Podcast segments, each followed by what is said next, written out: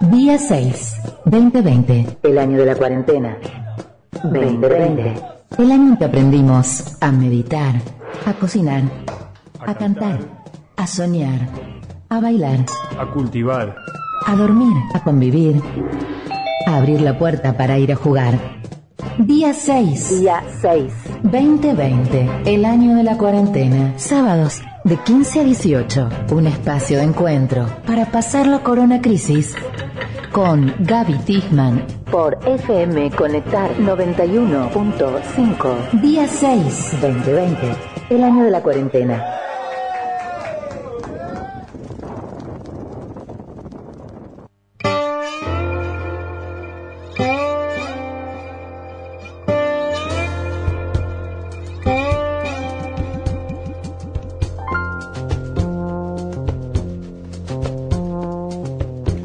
Tiempo que pasó lo pasé sin respirar, como si estuviera yo atrapado debajo del mar.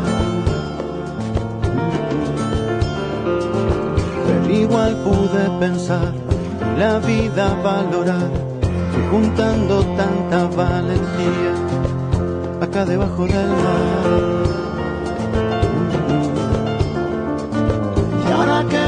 A salir, ver la luz me hace sufrir. Me pregunto si no será mucho. No, esto no es nada, amigo. Esto es pequeño comparado al despertar que va a venir.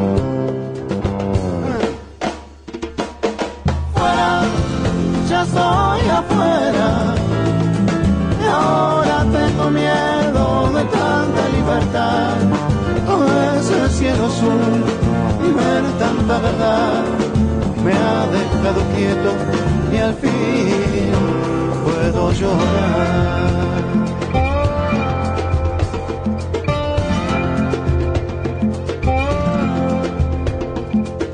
Tanto tiempo yo dormí Ocho minutos pasaron de las 3 de la tarde. Buen sábado para todos. Estamos iniciando en este momento la emisión número 78 de día 6 en este 2020, el año de la cuarentena.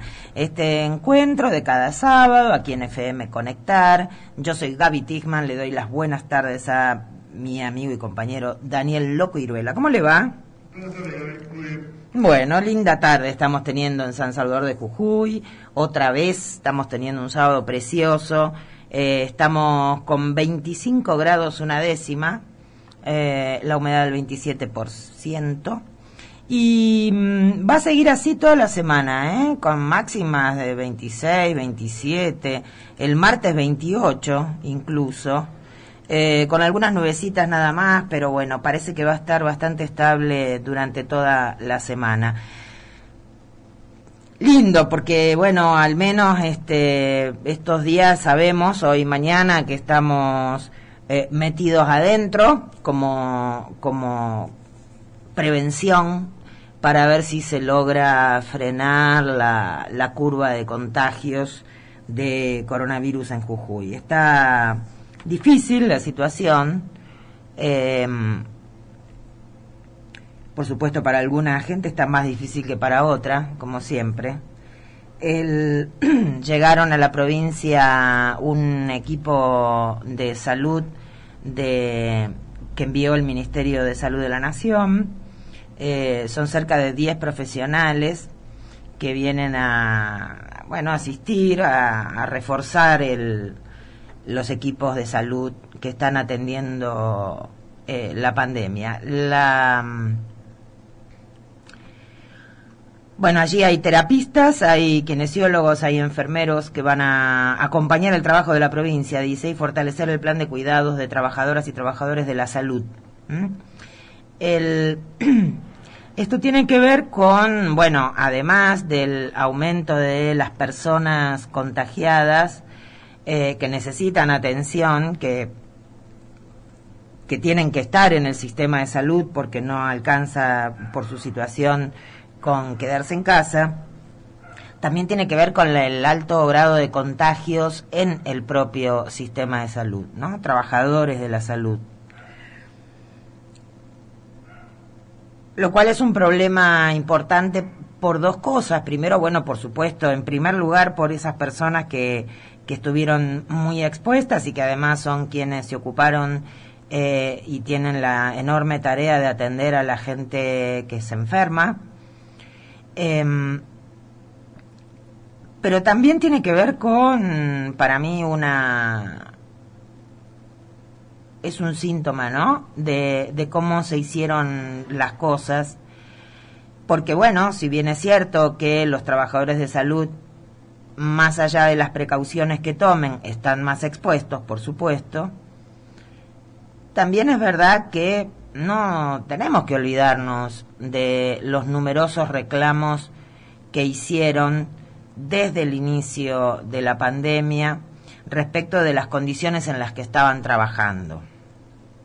Digo, no fue hace tanto. Si nos olvidamos, no estaríamos relacionando los hechos.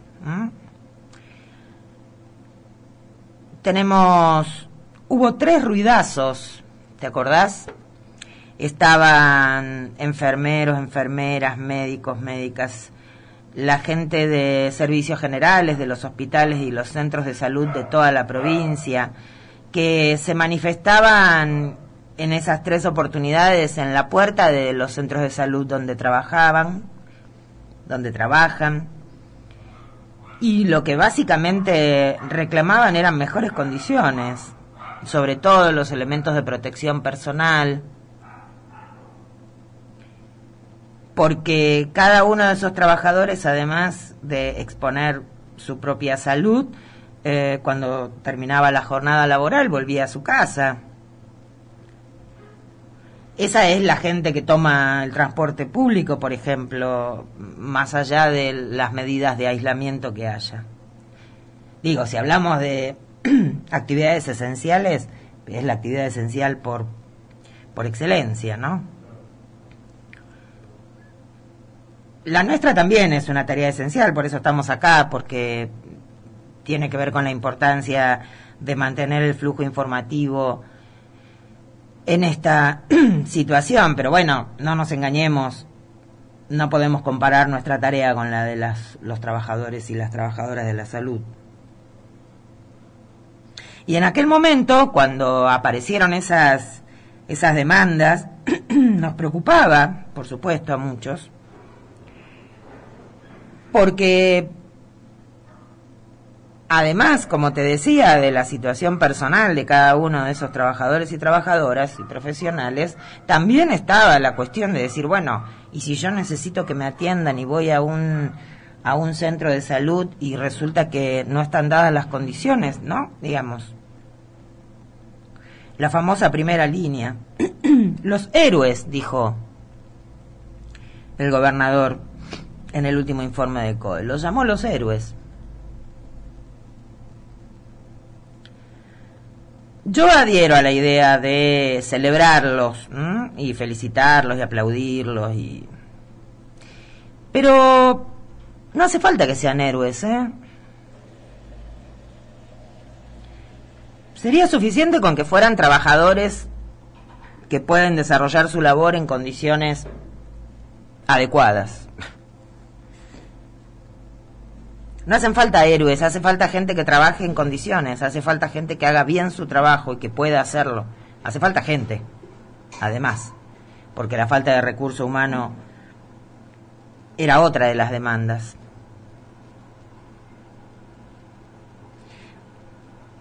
Además de ser los primeros, la primera línea en el combate contra el virus, son además, finalmente, la primera línea en los contagios.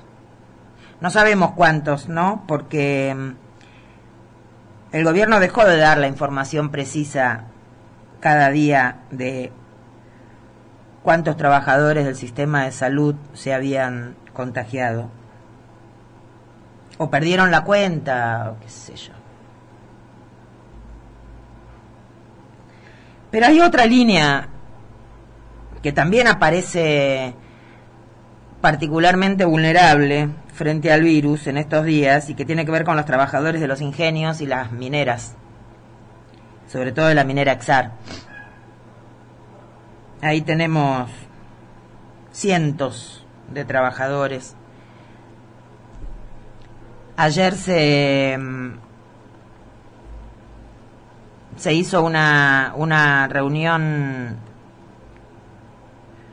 entre representantes del sindicato del Ingenio Ledesma y, directivos de la empresa con delegados del Ministerio de Trabajo de la provincia para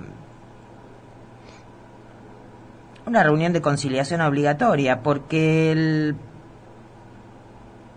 el sindicato hizo denuncias muy graves de que no se tomaron medidas preventivas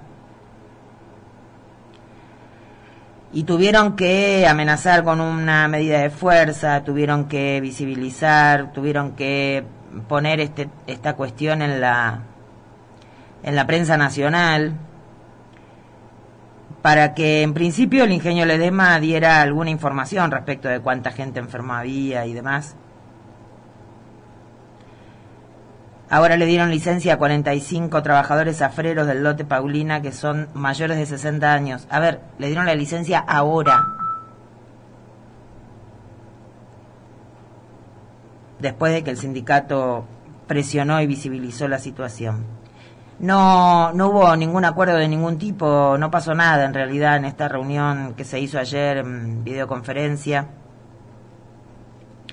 La denuncia penal que presentó el sindicato es contra el gerente del EDESMA, Javier Goñi, y el médico de la empresa, Diego Paredes. Y la figura por la cual hicieron la, denuncia penal es por el delito de propagación de enfermedad peligrosa y contagiosa. Y en Minera Exar pasó algo parecido, ¿no? Es aquellos dos trabajadores que habían tomado su descanso y vinieron a San Salvador, volvieron a trabajar. Y después cuando volvieron a sus hogares y les hicieron el control en el límite entre Jujuy y Salta, ahí se descubrió que tenían temperatura, le hicieron los test, estaban infectados, pero lo cierto es que se habían pasado unos cuantos días en, el, en la planta trabajando. Y también, aun cuando estas dos personas fueron confirmadas, eh, se hizo un barrido de test a los trabajadores, pero mientras esperaban los resultados de los test, las actividades seguían igual todos compartían, como siempre, las habitaciones, el comedor, los baños.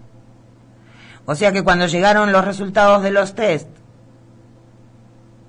algunos daban negativo, pero esos negativos habían convivido con los positivos durante todos los días anteriores.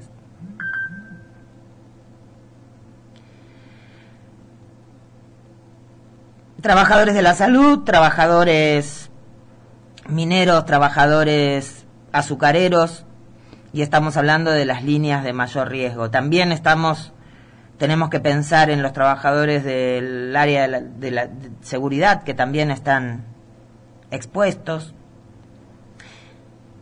Y ese es otro, otro sector sobre el cual no hay información oficial, ¿no? No, no, no nos informan sobre cuántos de ellos están infectados, no porque tengamos este la curiosidad morbosa por saberlo, sino para conocer cuál es el panorama general, por supuesto. Y después están quizás los más vulnerables de los vulnerables, los detenidos. Hablábamos a raíz de, de la protesta que se hizo en el penal de Gorriti, en el que dos internos fueron asesinados por agentes penitenciarios.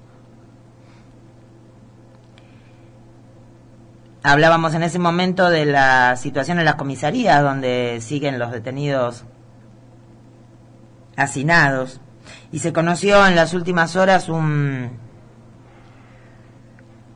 un test que dio positivo de un detenido que está en la seccional 30 del barrio Mariano Moreno.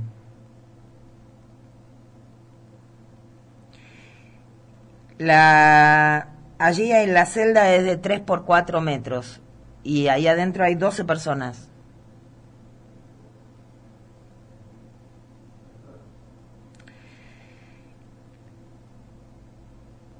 Uno, uno trata de, en esto de manejar la información y dar información, uno trata de no, no asustar y no asustarse, ¿no? Pero lo cierto es que es importante saber que el manejo de la crisis sanitaria tiene lagunas, tiene agujeros negros. Y es importante saberlo primero porque, bueno, eh, en algún momento habrá que plebiscitar una gestión de gobierno, por ejemplo. Pero también es bueno saberlo porque cuando se advierte esto, todavía más tenemos que cuidarnos nosotros. La sensación es que si no nos cuidamos nosotros, no nos cuidan. De todos modos, ese fue el mensaje también que, que envió en los últimos días, digamos, el, el propio gobierno provincial.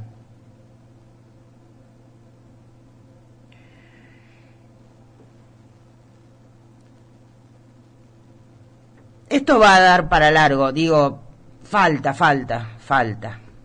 Em, hoy, primero de agosto, estamos pensando y hablando y compartiendo cosas que tienen que ver con la Pachamama y esta aparente, em, esta cosa inédita de no poder hacer, no poder juntarse con otra gente. De todos modos, muchas veces la, la ceremonia, la ofrenda se hace en privado, eh, incluso de a una sola persona, ¿no? ¿Quién no lo hizo alguna vez? Y está bien, y está, y está bien también. Hoy vamos a charlar un poco, un poco de estas cosas pero nos vamos a centrar más en la en este tiempo que nos toca atravesar en este mes que estamos arrancando. Vamos a tener un cierre muy especial vinculado con estas fechas y vamos a ah y además vamos a escuchar música de amigos y amigas, músicos y músicas de aquí, sobre todo amigos. El, bueno, vamos a hablar con gente también que nos va a ayudar a pensar y nos va a acompañar en esta, en esta, en esta tarde. Eh, pasaron 23 minutos de las 3 de la tarde. Mira vos. Hablemos. Vamos a ir a escuchar una canción, pero antes de eso eh, que me distraje. Pero hay otra cosa que está pasando, no es nueva, pero está pasando en el marco de esto y no nos tenemos que distraer. Y es que las personas que están pasando por dificultades, algunas de esas personas que yo nombraba recién como los sectores más vulnerables, tienen miedo de hablar. ¿Mm? Em, está bien, te disculpo, te entiendo. Le estoy diciendo a la persona que me acaba de avisar que contra lo que habíamos acordado prefiere no salir al aire. Y lo entiendo, ¿eh? Lo entiendo. Lo entiendo. Pensemos entonces en esas personas que están aisladas en este momento, sobre todo las que están lejos de su familia, y que están esperando que alguien les diga algo, que les hagan un test, que se lo confirmen, que, que los escuchen y que además de tenerle miedo a la enfermedad, tienen miedo de hablar. Pensemos en esas personas y abracémoslas así a la distancia. Eh, ¿Vamos a escuchar música? ¿Qué va a poner? Vamos a escuchar a, mm, a mi amiga Eugenia Moore. Eso, ahí está. Es una de las músicas y músicos que programamos para esta tarde, eh, gente amiga, eh, para, para celebrar de algún modo y abrazarnos en este primero de agosto. Vamos a estar hasta las seis de la tarde, ¿eh? como cada sábado, y te reitero, con un cierre, con una hora final especial también en relación a esta fecha. No te vayas.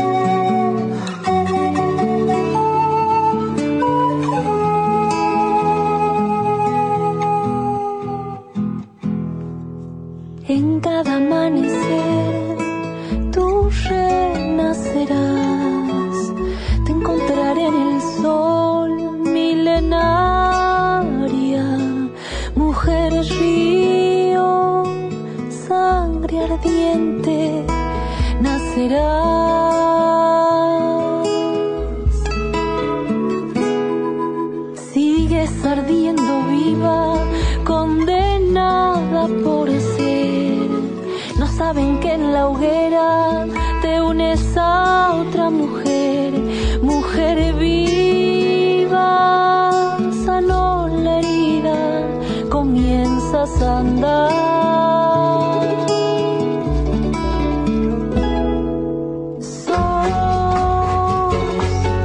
la América, el sur que baila, y en tu poller extiendes las alas, tu largo cabello al viento encenderá el fuego que hay en otras mujeres.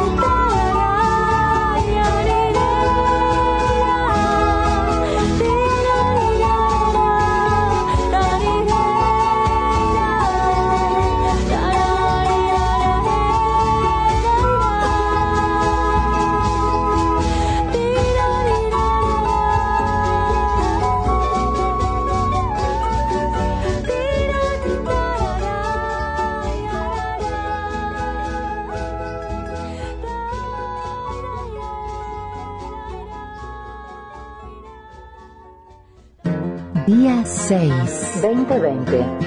Supimos coser. Supimos bordar. Supimos abrir la puerta para quedarnos en casa. A soñar. Día 6. 2020. El año de la cuarentena. I've seen trouble.